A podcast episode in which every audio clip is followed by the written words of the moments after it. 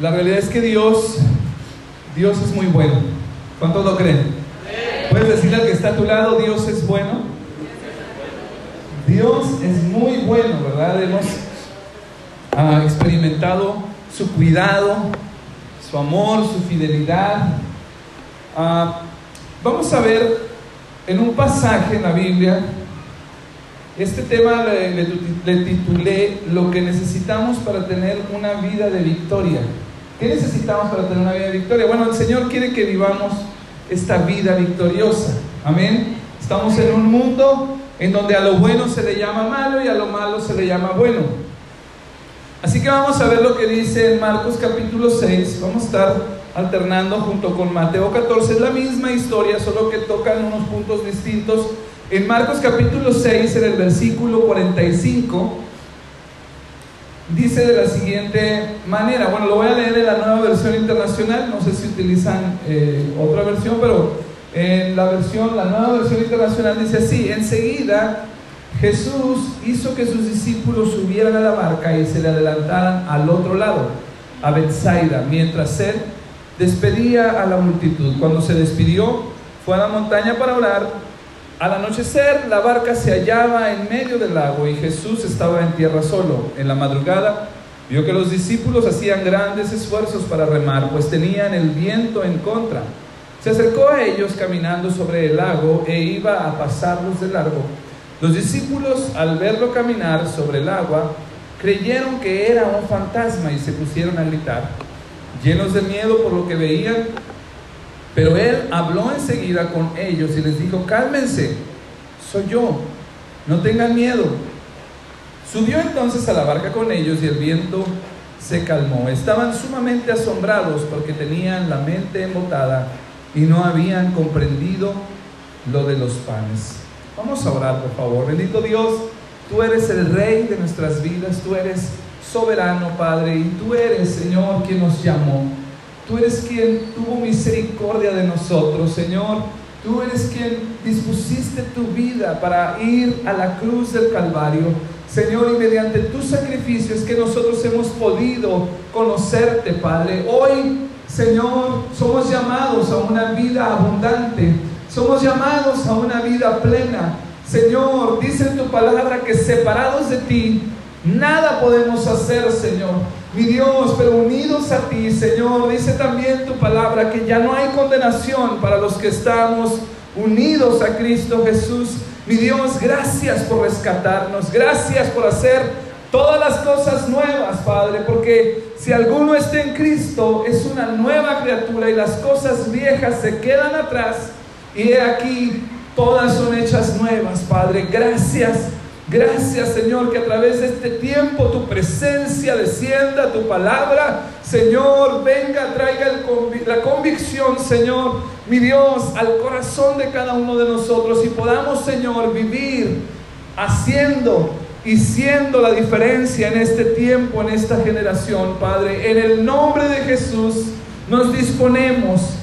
Ven, precioso Dios, y habla tú. En el nombre de Jesús. Amén.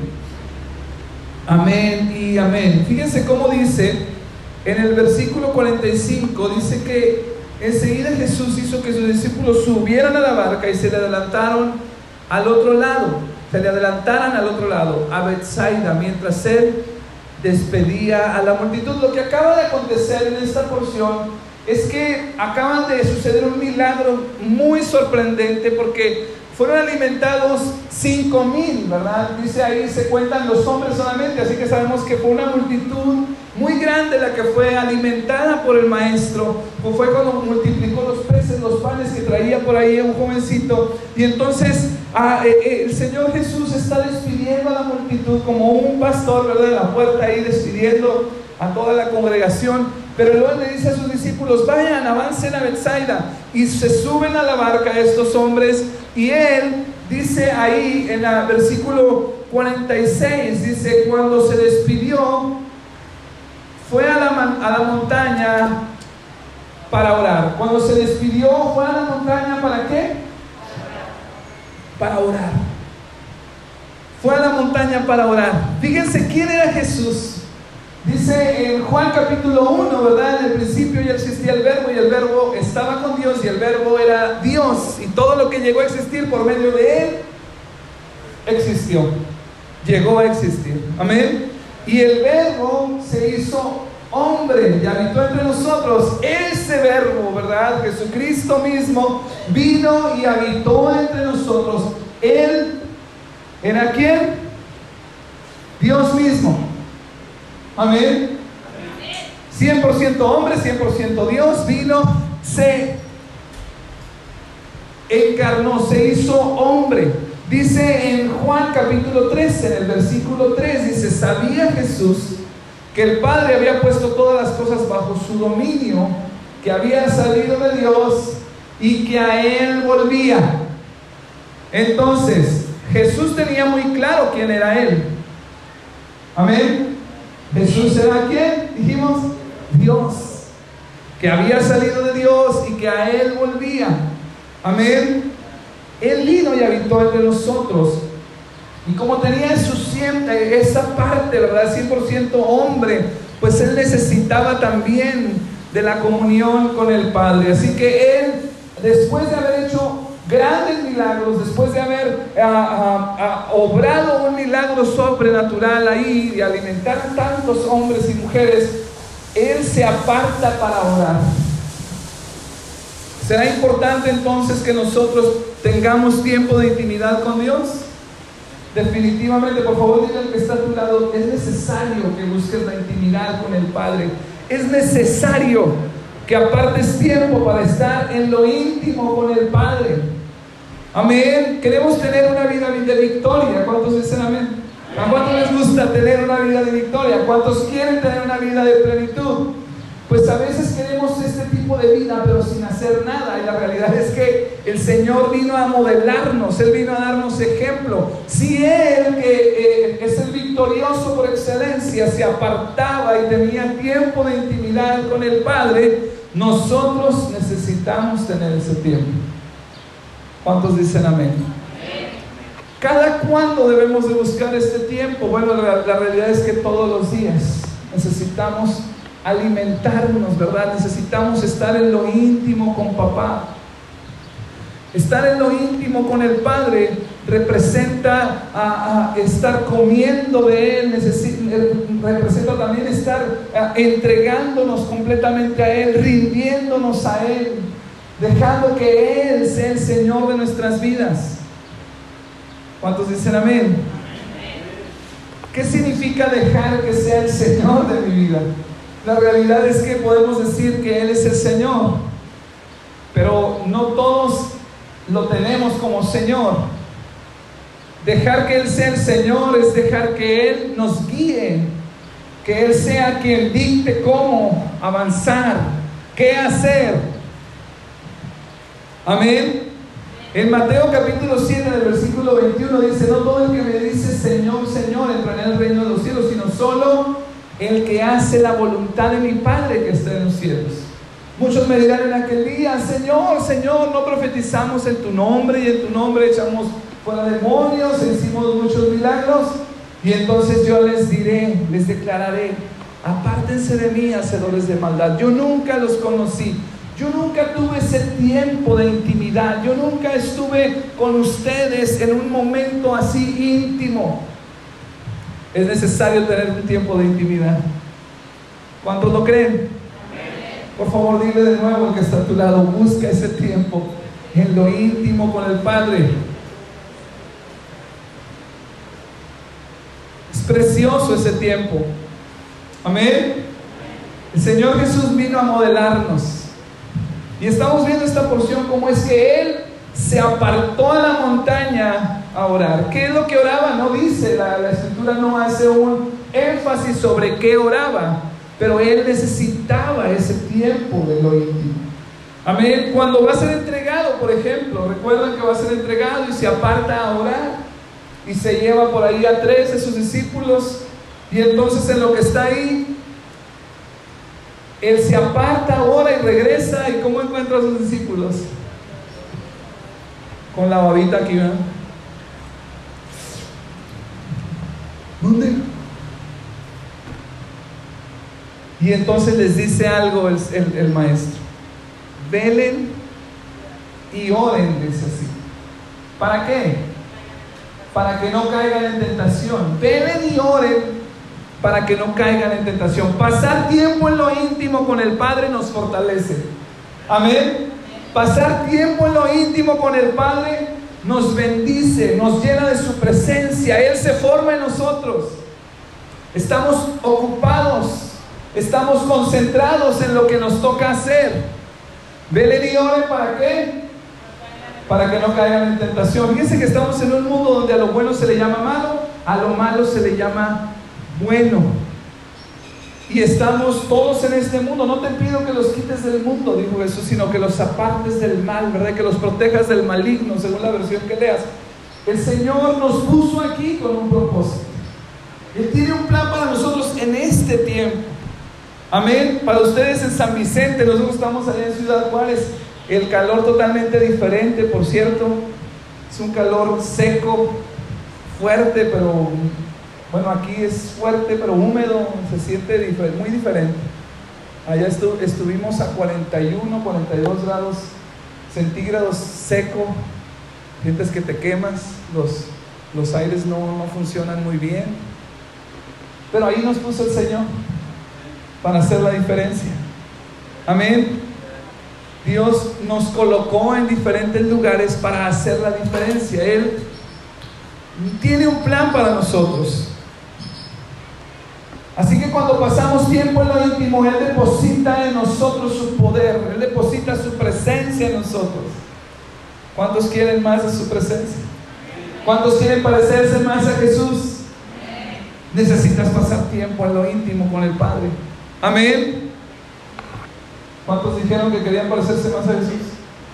Necesitas pasar tiempo en lo íntimo con el Padre. Que alguien diga aleluya, por favor. Ahorita estábamos cantando Aleluya. Yo estaba llorando. Sí, es precioso adorar a nuestro Dios. Aleluya, que Él sea alabado. Necesitamos que su poder descienda sobre nosotros. Necesitamos su carácter en nosotros. Necesitamos su esencia en nuestras vidas. Porque este mundo necesita conocer a Jesucristo. Amén. Y si Jesús que vino con una misión específica, él sabía que venía a dar su vida, pero él quería ser guiado en todo momento, quería glorificar al Padre, él estaba buscando la intimidad con el Padre. Amén, necesitamos entonces esa intimidad. Además Jesucristo dijo en Mateo 7, versículo 7, dice, pidan y se les dará, busquen y que encontrarán y hallarán, llamen y se les abrirá, porque todo el que pide recibe, al que busca encuentra y al que llama se le abre. Dice Jeremías 29:13, y me buscarán y me encontrarán cuando me busquen de todo corazón, así dice el Señor. Yo me dejaré encontrar, afirma el Todopoderoso. Si me explico qué precioso? El Señor está dispuesto, Él está disponible para ti y para mí. Solamente necesitamos hacer nuestra parte. Buscarle en lo íntimo. Aparta tu tiempo. ¿En qué hora estaba buscando el Señor a, a, la intimidad con el Padre? Bueno, había pasado ya todo el día y Él se apartó, se fue a la montaña a orar. Si puedes hacerlo en la mañana, en la tarde, en la noche, no importa, desvélate, pero vamos a buscar la intimidad con el Padre. Amén. Es algo precioso, es algo hermoso que necesitamos. Poder estar en lo íntimo, ¿verdad? Dice, cuando ores en, el capítulo 6 de Mateo, dice que nosotros debemos orar a puerta cerrada.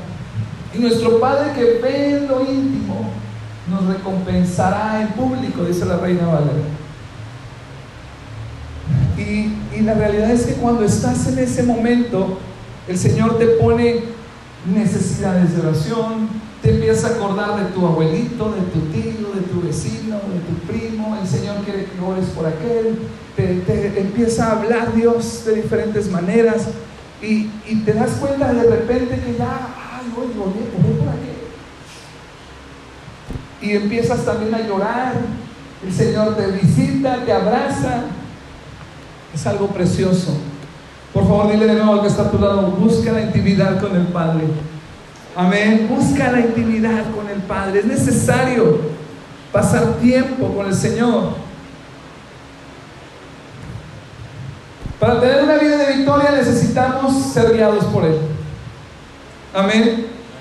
Por esto es necesario pasar tiempo en lo íntimo. Y también vamos a ver lo que dice en el versículo 48. Dice ahí, en la madrugada ya pasó, ¿verdad? Toda la tarde, toda la noche en lo íntimo con el Padre. Dice, en la madrugada vio que los discípulos hacían grandes esfuerzos para remar, pues tenían el viento en contra. Se acercó a ellos caminando sobre el lago e iba a pasarlos de largo. Pero aquí hay algo muy importante. El Señor Jesús estaba en lo íntimo con el Padre, pero estaba atento a lo que estaba sucediendo allá abajo.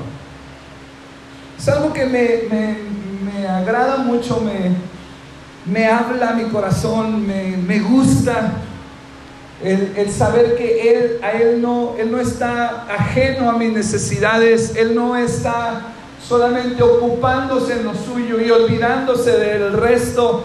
Él dice ahí que vio a los discípulos, vio que los discípulos hacían grandes esfuerzos para remar. Así es nuestro Dios. Él está cuidando de nosotros. Por esta razón necesitamos conocer cómo es Dios. Y Él está atento a nuestras necesidades. No sé si a ti te da gusto, a mí me, llena de gozo la realidad de saber que Él cuida de mí. Amén. Podemos ver muchísimo en los salmos, por ejemplo el Salmo 121.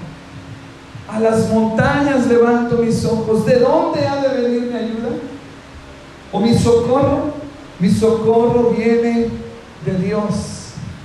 Amén. Que hizo los cielos y la tierra. Dice que jamás duerme el que cuida de Israel. Jamás duerme, nunca se duerme ni se adormece el que está cuidando de sus hijos. Qué precioso, ¿verdad? Es nuestro Dios. El Salmo 23, por ejemplo, el, salmista está diciendo, aún si voy por valles tenebrosos, no temo peligro alguno, porque tú estás a mi lado. Tu vara de pastor me reconforta. Amén. Ese pastor está cuidando de nosotros. Él no se duerme ni se adormece. Jesucristo ha estado en lo íntimo con el Padre, pero está al mismo tiempo cuidando de sus discípulos. Y ve que están batallando sus discípulos. ¿Alguno de ustedes ha batallado en algún área de su vida? ¿Saben que cuando veníamos, la temperatura de la camioneta empezó a subir un poco más de lo normal? Y pues a pararnos y luego ya parece que ya avanzar otra vez y luego de nuevo otra vez a pararnos y echarle agua. Pero extraño porque nada más subíamos de 100 kilómetros y empezaba a subir la temperatura y luego bajábamos 80, 70 y bajaba la temperatura. Entonces necesito un mecánico. El Señor cuida de nosotros. Amén. Después de esto se me generó un dolor en la espalda por los nervios, así como que de tanto venir caminando. Hoy estoy bien, gracias a Dios. Dios es bueno. Él está cuidando de nosotros. Amén. Hace nueve años nosotros comenzamos la congregación, nueve años, ya casi poquito más porque fue en abril. Comenzamos la congregación en nuestra casa, que es su casa, cuando van a Juárez, allá tienen una casa. Y estábamos primero en la sala, luego nos fuimos al patio. Y en, eso, en ese tiempo en donde ah, estábamos apenas, ¿verdad? Teníamos algunas sillas y pues no teníamos equipo realmente, nos prestaban unas bocinas. Tampoco teníamos un trabajo porque me había quedado desempleado en ese entonces. Solamente dependíamos de Dios. Así que las ofrendas eran variables, ¿verdad? No, no, no era algo constante lo que entraba. Y, recuerdo que en una ocasión salió algo de ofrenda, diezmos, y pagamos luz, agua y ya no había para el mandado. Pasó ese día, al día siguiente llegó una hermana, tocó la puerta, pastor, mire, aquí tengo esta ofrenda con mis diezmos. Y nosotros, gloria a Dios. ¿Te acuerdas? Dios es fiel. Luego, a los cuatro meses de estar en la casa, rentamos un local que no, ese no lo conoció Beto y Suri, conocieron el, segundo después de ese. Nos fuimos para allá, nos cobraban 5.500 pesos de renta mensuales. Resulta que pues entraron nada más 3.000, 3.500 y ya teníamos que pagar la renta esa semana.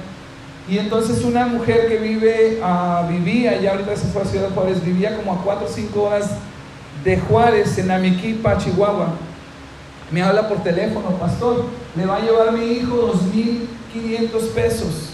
Dios me dijo que le diera esta ofrenda, pastor. Espero que le sirva de algo. Yo le dije, ¿qué cree? Pues es lo que me falta para la renta. Ah, gloria a Dios, pues yo sentí de Dios mandárselo. Recibimos esa ofrenda, pudimos pagar la renta. Nunca, nunca hemos fallado en, en pagar nada, gracias a Dios, porque Dios está al pendiente de sus hijos. Dios cuida de sus hijos. ¿Cuántos dicen amén? Ese es nuestro Dios, así actúa nuestro Dios.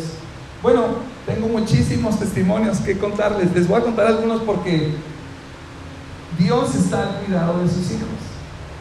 Amén. Resulta que cuando mi niño, que ya no es mi niño, tenía seis años o más, ya está grande, o sea, sigue siendo mi niño, pero ya grande tiene 17 ahora, tenía 6 años y él ah, pues es el menor, ellas dos son las más grandes y como mujercitas a veces pues se jugaban ellas entre sí, ¿verdad?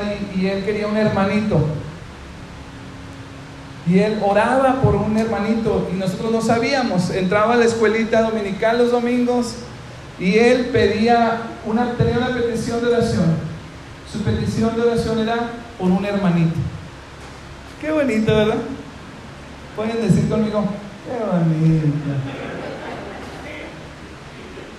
Resulta que él quería un hermanito y nosotros no sabíamos. La maestra se acerca con mi esposa y le dice, oye, agárrate, Pau. ¿Por qué? ¿Qué pasó? Pues que todos los domingos, Omarcito pone una petición de oración. ¿Y cuál es la petición de oración? pues que pide por un hermanito. Así que aguas, Y entonces mi esposa le dice, ay, me da mucha tristeza, porque ya nos operamos, ya no podemos tener otro bebé. Ay, me siento mal por mi hijo, que se, va a quebrantar su fe, va. Ay, no, no, no, no, no sé qué me da, decía mi esposa. Pues así duró por bastante tiempo orando por un hermanito. Y entonces nos decía la maestra, pues él sigue orando y hasta llora cuando pide la oración. Entonces nosotros nos acercamos con Omarcito, que ya es Omarzote, y le dijimos, hijo, mira, es que nosotros eh, pues ya no podemos tener un hijo, otro hijo, porque nosotros de metiches no le preguntamos a Dios y decidimos operarnos. Entonces ya no se puede, hijo. No, sí, sí se puede. Dios es todopoderoso. Y nosotros más, Señor, pues es cierto. Esto es lo que enseñamos, aleluya, gloria a Dios, amén. Pero ¿qué creen? En el fondo era, ay Señor, ¿Cómo le explico? El caso es que Dios comenzó a generar en mi esposa una necesidad, un deseo de tener un bebé. Veíamos a los bebés en la calle y decía, ay, qué precioso ese bebé. Ay, cómo me gustaría tener un bebé. Ya ven, sensible. Y entonces yo también, ay, amor, no digas eso. yo también quisiera, pero no podemos. Y así duró por un tiempo esto, así hasta que un día nos metimos en lo íntimo con el Padre. Estábamos dolidos, acongojados, ah, nos preocupaba nuestro hijo, su fe. Así que, ¿saben qué hicimos? Le dijimos a, a nuestro Dios, llorando, Señor, perdónanos. No te preguntamos si era tu voluntad que nos operáramos para no tener otro hijo. Hoy nos duele, nos duele. Si tú quieres enviarnos otro bebé, nosotros vamos a enseñarlo en tus caminos, le vamos a guiar, lo vamos a, a guiar a que te conozca y a que te sirva. Llorando ahí, hincados, nos abrazamos y descansamos. Dijimos, Señor, somos tuyos, toda la gloria es para ti, que sea tu voluntad, Padre, porque nosotros ya andamos de metiches y, nos operamos. Así que pasó el tiempo, como al mes y medio, dos meses después de esa oración, nosotros eh, teníamos la pareja de perros San Bernardo, esos que están así pequeñitos. Entonces, en esa ocasión yo llevaba al perro y a la perra junto con mis tres hijos a pasear al parque y mi esposa llegó, llegó, se estacionó el carro, traía, ah, se bajó, yo los acompaño, vamos. Ella agarró la perra, yo agarré el perro, íbamos al parque, cuando llegamos a, a la parte donde baja así el parquecito, está como en un hoyo, ella se cayó, mi esposa se cayó, porque la perra era medio peleonera y quería ir a allá a tener un encuentro, ¿verdad? Con otro perro que andaba por ahí.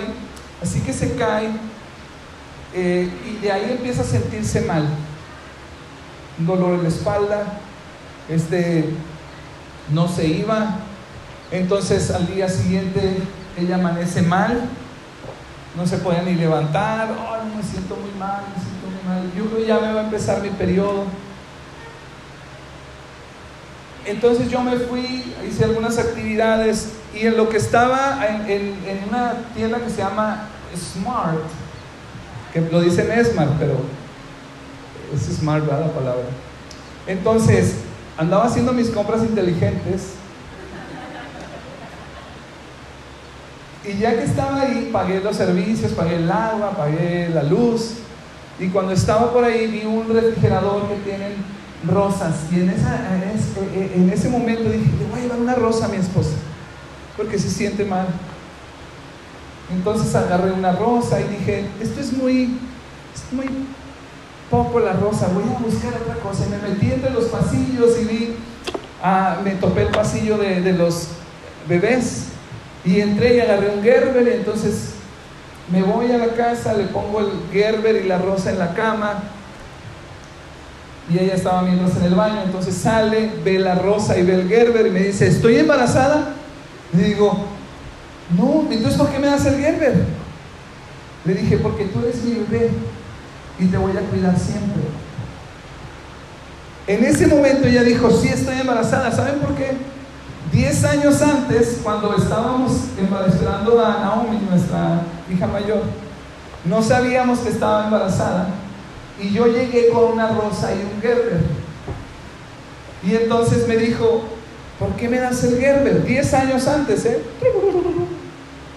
Rewind.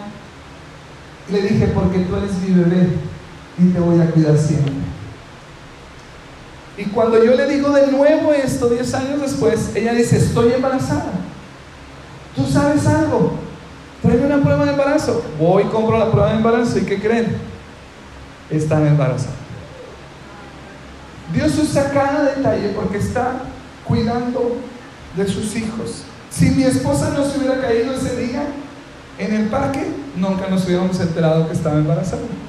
Pero era necesario que nos enteráramos porque ella tuvo puras cesáreas. Entonces el cuarto bebé era de mucho riesgo. Nosotros decíamos, ya, no es tanto riesgo, ya pasaron siete años casi. Así que puede yo creo tenerse en parto natural, pero esa era nuestra, como ginecólogos expertos, es lo que decíamos. Pero la medicina, los médicos decían, es mucho riesgo. Pues ¿qué creen? Era mucho riesgo. Resulta que nosotros eh, eh, pues estábamos trabajando como pastores eh, asociados, pastores de jóvenes, y en ese tiempo yo me fui a un campamento, ella se puso muy mal, se quiso venir el bebé, el bebé creció muchísimo, tanto que decían, ya es un bebé de término, así que hay que programar la cesárea. Hasta ahorita la fecha, tiene nueve años, tú lo ves y parece que tiene un poquito más. Todo el mundo dice, tiene 12, 13 años. Bueno, el Señor desde, desde que está en el vientre, Él creció muchísimo, tanto que dijeron, vamos a programar la cesárea porque ya es un bebé de término. Nace un 13 de agosto mi bebé, pero antes de que nazca está muy inquieto, ¿verdad? En el, vientre. Así que le decía mi prima, bueno, su prima, que es médica, le decía, oye, ¿tienes dolores de parto? No, no, estoy bien. Es que está como muy inquieto el bebé. Bueno, resulta que cuando está abriendo, tenemos el video, ¿eh? por si gustan, está abriendo el médico, dice, pero ¿por qué te embarazas? Mira, mira cómo está la matriz, está deshecha. Con el dedo así, rompen las capas de la matriz. Este niño ya no, ya por poco se te, se abre la matriz, te desangras por ahí nace el bebé y el bebé tiene el cordón umbilical hecho un nudo por así completamente el, nudo cambiando de coloración. Dijo este bebé para el día de mañana ya habría estado muerto. Él ya no podría vivir más tiempo ahí en, ese, en, el vientre. Pero el Señor tiene cuidado de sus hijos. ¿Sí me explico? Así que nuestro bebé no era de término, era un bebé prematuro, pero no parecía porque pesó 3, 3, kilos 550. Lo metieron a la incubadora. Nosotros no teníamos servicio médico. La prima le dijo, mira, contrata el seguro popular, inscríbete ahí, no, pues es gratis. No, pues nosotros podemos pagar el parto. No, hombre, tú hazlo. Hicimos el seguro popular. ¿Saben cuánto pagamos esto nuestro bebé? Nada. El Señor pagó. La cuenta se fue para arriba porque nos fuimos a terapia intensiva. Cada día, cada medicamento que le ponían era más y más. El Señor cuida de sus hijos. ¿Sí me explica?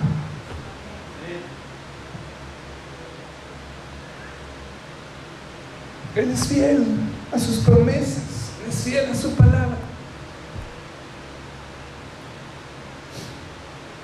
Luego, la, pediatra que atendía a nuestro bebé le dijo un día a mi esposa, oye, ¿cuándo me van a entregar a mi bebé? Ya tiene cuatro días aquí. Le dijo, es que tienes que entender algo, está en terapia intensiva y están muy graves los bebés aquí. Duran de cuatro a siete semanas mínimo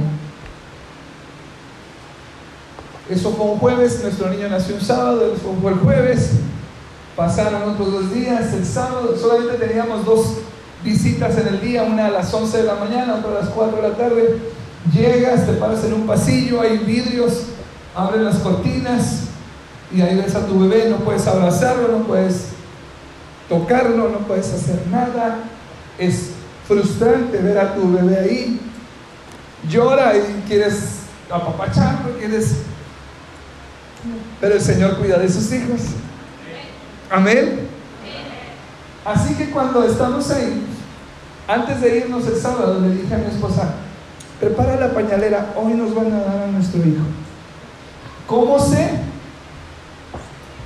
Él, me dijo, yo no sé ni cómo sé, Solamente le dije a mi esposa, prepara la pañalera porque hoy nos lo entregan. Ella me dijo, ¿no oíste a la pediatra que dijo que cuatro a siete semanas va a estar aquí? ¿Va a estar ahí en el hospital? Le dije, tú llévate la pañalera. Ella preparó la pañalera, de verdad la cara de mi esposa, todo ese tiempo, esa semana de tristeza, de, ay Señor, orando. Llegamos, abre las cortinas y ¿qué creen? No está el bebé. Para esto nos habían dado una, una noticia no muy buena porque decían los, a veces los bebés les da un infarto en la noche y cuando abren las cortinas ya no está el bebé. Así que abren las cortinas, no está el bebé. Lo primero que pide es decir, ¿qué pasó con mi bebé? Que alguien me diga, ¿dónde está mi bebé? ¿Qué pasó? No, pues nadie nos dice nada. Nos vamos a otras ventanas, a lo mejor lo cambiaron de, cuna. Ah, no se ve, no aparece por ningún lado. Hasta que le hablan a mi esposa. Y le dicen, vaya por la pañalera a su casa ya está bien, pasó algo. Un milagro, no sabemos qué pasó, pero ya está bien su bebé. Hoy se lleva su bebé a su casa.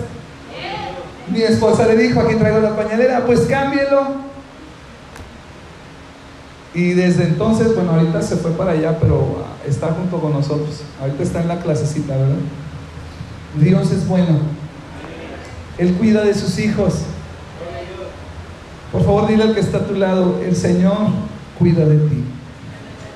El Señor está al tanto de tus necesidades.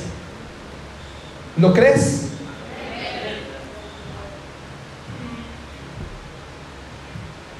La realidad es que hay muchas otras, muchos, otros testimonios que podemos eh, contar, porque la fidelidad de Dios, el cuidado de Dios, es así. Solo basta que nosotros podamos creer y rendirnos a Él. Amén. Entonces vas a ver el cuidado. Tú vas a poder ver cómo es que Dios está cuidando de ti. Estos hombres no sabían que Jesús estaba viéndolos. Ellos perdieron de vista al maestro.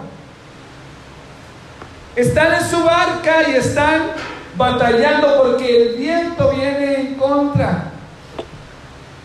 Están pensando en Dios, yo creo que están pensando cómo, a ver cómo le hago para no caerme, ¿verdad? Están ah, peleando contra la tempestad.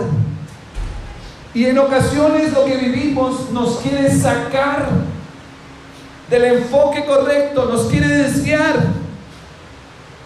Y podemos estar buscando salir adelante dejando a un lado a Dios.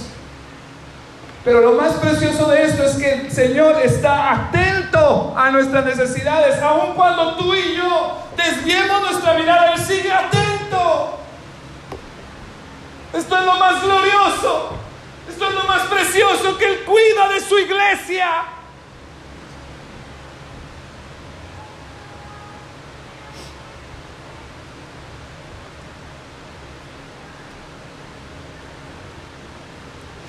Señor cuida de ti, por favor, dile que está a tu lado. El Señor cuida de ti. Hoy es día de llanto para mí.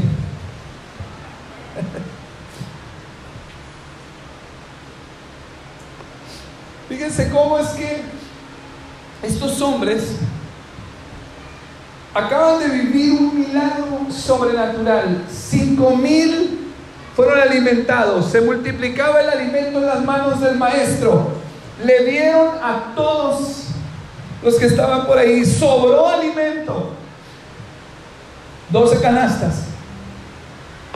Y ahora están en medio de una tempestad en donde tienen miedo. Incluso Jesús los está viendo y dice, pues voy a ir. Esta versión, esta parte de este evangelio dice, y pensó pasarlos de largo.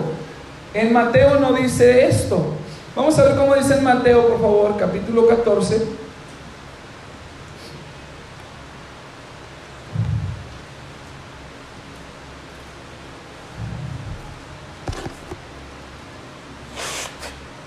Versículo 25. En la madrugada, Jesús se acercó a ellos caminando sobre el lago. Cuando los discípulos lo vieron caminando sobre el agua, quedaron aterrados, dice ahí. Es un fantasma, gritaron de miedo. Pero Jesús les dijo enseguida, cálmense, soy yo, no tengan miedo. Estos estaban aterrorizados porque estaban viendo que alguien venía por el agua. Ya no se acordaban del milagro anterior, bueno, de todo lo que habían vivido con el maestro, ¿verdad? No lo tenían presente, sino solamente sálvese quien pueda, ¿verdad? ¿Y cómo le hago? Está un fantasma, estoy en, en medio del mar, no hay a dónde correr, solo tengo mi barquita. Está aterrados todos. Gritando, ¡ah! No sé cómo gritar, la verdad. Ya les, voy a inventar ahí el grito. Pero el grito más aterrador, así de miedo, ahí lo tenían estos, estos hombres.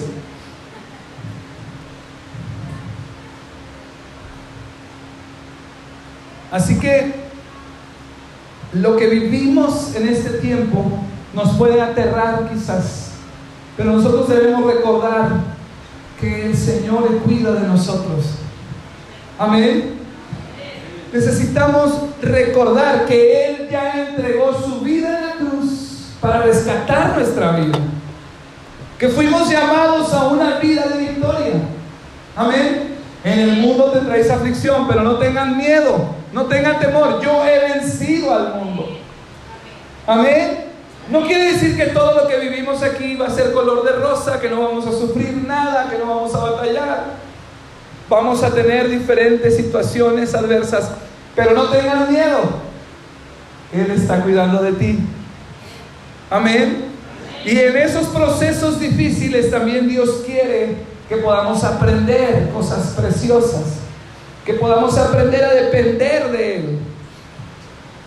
¿Cuántos dicen amén? Él quiere que podamos depender de Él.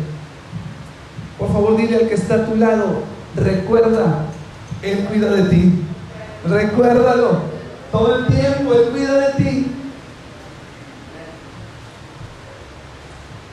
Así que no es con tus fuerzas, es con las fuerzas del Señor. Amén. No es con tu estrategia, es con su estrategia. Qué precioso es nuestro Dios. Amén. Fíjense cómo dice entonces él se, revela a ellos, ¿verdad? Y les dice, no tengan miedo, soy yo, cálmense. Solo uno, que es Pedro, en el versículo 28 de Mateo 14, dice, Señor, si eres tú, respondió Pedro, mándame que vaya a ti sobre el agua. Ven, dijo Jesús. Pedro bajó de la barca y caminó sobre el agua en dirección a Jesús, pero al sentir el viento fuerte, Tuvo miedo y comenzó a hundirse. Entonces gritó, Señor, sálvame. Enseguida Jesús le tendió la mano y sujetándolo, lo reprendió, hombre de poca fe, ¿por qué dudaste? Cuando subieron a la barca se calmó el viento y los que estaban en la barca lo adoraron diciendo, verdaderamente tú eres el Hijo de Dios. Solo uno, ¿verdad? Dijo, si eres tú, manda que vaya a ti sobre el agua. O sea, estaba igual gritando como todos, ¡ah, qué miedo! Pero escucha la voz del de Mesías, escucha la voz de su maestro y dice, ¡ah, eres tú! recobró el ánimo, ¿verdad? La sangre se le acomodó, todo, todo. Si eres tú, manda que vaya sobre ti, vaya allá contigo. Pues vente. Y entonces Pedro sale y empieza a caminar. ¿Cuántos pasos dio? No sé. Pero caminó. El detalle fue que sintió de nuevo el viento, ahora lo sintió en su cara, ya no lo sentía así igual en la, barquita, ¿no? Ahora lo sintió de lleno. Y comenzó a hundirse. Pero él se aventuró a avanzar. ¿Por qué fue que avanzó Pedro? Él tuvo convicción en las palabras del Mesías. Amén. Nosotros podemos tener una vida de victoria si avanzamos sobre la palabra que Dios ha declarado. Si tú caminas en base a las promesas de Dios, es una garantía que vamos a tener una vida llena de victoria. ¿Cuántos quieren tener una vida de victoria? Camina en base a las promesas de Dios. Camina en base a las declaraciones que el Señor ha hecho. Amén. Pedro caminó sobre la palabra que dijo, ven, voy entonces. Amén.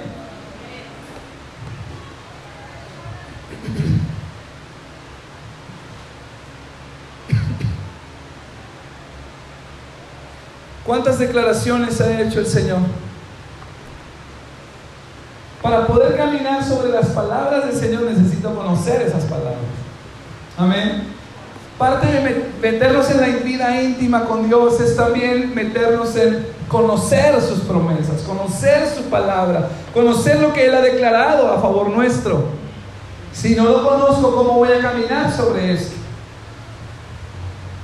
Por favor, dile al que está a tu lado, necesitas conocer su palabra, necesitas conocer sus promesas. Amén. Por ejemplo, Jesús le dijo al, hombre, ¿verdad? Que tenía su hijo endemoniado, le dijo, para el que cree, todo es posible. Necesitamos creer. Para el que cree, todo es posible.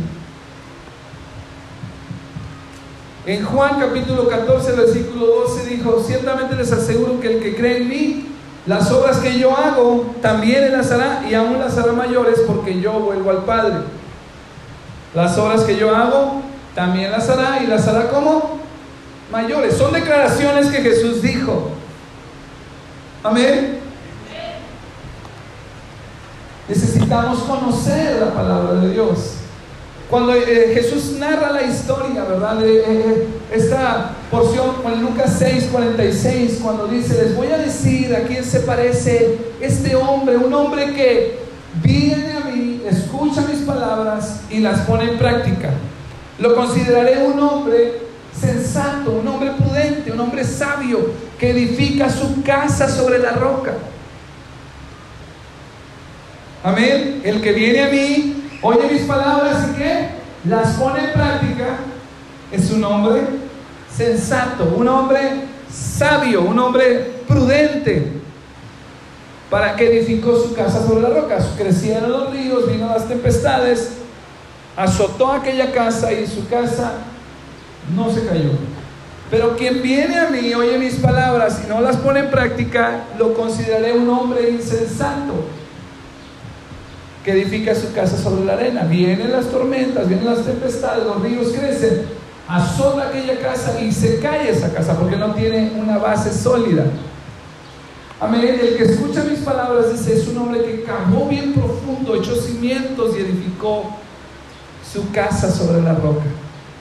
Para poder caminar sobre su palabra necesitamos conocer su palabra y cuando hacemos esto, cuando nos aventuramos a caminar en base a lo que Él dijo, somos considerados hombres y mujeres sabios, sensatos. Este mundo necesita este tipo de hombres. Yo me pregunto, ¿será que necesita esta generación hombres y mujeres dispuestos a vivir en base a lo que Él dice? ¿Verdad que sí? De otra manera, ¿cómo van a conocer al Señor? Nosotros tenemos que hablar de su grandeza, de su fidelidad, de su amor, pero nuestro testimonio tiene que venir y respaldar todo lo que estamos hablando. ¿Cuántos dicen amén? Así que necesitamos conocer su palabra y caminar, caminar sobre su palabra, sobre sus promesas.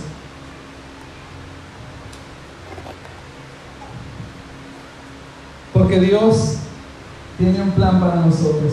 Amén. Y tiene un propósito perfecto. Él nos llamó de una vida de miseria. Él nos sacó de una vida terrible y nos hizo sus hijos. Porque por gracia hemos sido salvados, ¿verdad? Por gracia somos salvos por medio de la fe. Esto no procede de nosotros, es un don de Dios, no por obras para que nadie se gloríe o se jacte. Él fue el que nos llamó, Él fue el que nos lavó con su sangre, nos compró y nos llamó a esta vida de victoria. Amén. ¿Cuántos le dan gracias a Dios?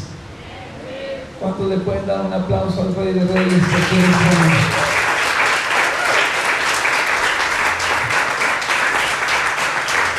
Él cuida de nosotros. Amén. Necesitamos entonces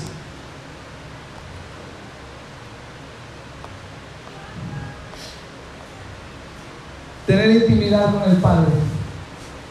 Amén. Necesitamos conocer cómo obra nuestro Dios, cómo actúa nuestro Dios. Necesitamos saber que Él cuida de nosotros. Y necesitamos conocer su palabra para caminar sobre esta misma. Así que yo te voy a invitar a que ahí en tu lugar inclines tu rostro un momento y le digas a Dios, primero dile al Señor, gracias. Vamos a decirle al Rey de Reyes, gracias. Gracias porque tú, Señor, tú eres quien me escogió. Gracias, Padre, porque tú me lavaste. Tú me compraste a precio de sangre, Señor. Muchas gracias, bendito Dios, porque tú me has amado con amor eterno. Gracias, porque tú cuidas de mí. Señor, yo necesito pasar tiempo contigo. Yo quiero ser más como tú. Necesito pasar tiempo en intimidad contigo, Padre. Toma mi vida esta mañana. Toma mi vida, bendito Dios. Puedes decirle al Señor, sigue formándote en mí. Sigue obrando en mi vida. Sigue moldeando todo lo que soy. Fórmate en mí. Que tu carácter sea el que se vea en mi vida. Que seas tú quien pueda verse. Hoy decido, Señor, pasar tiempo en lo íntimo contigo, Padre.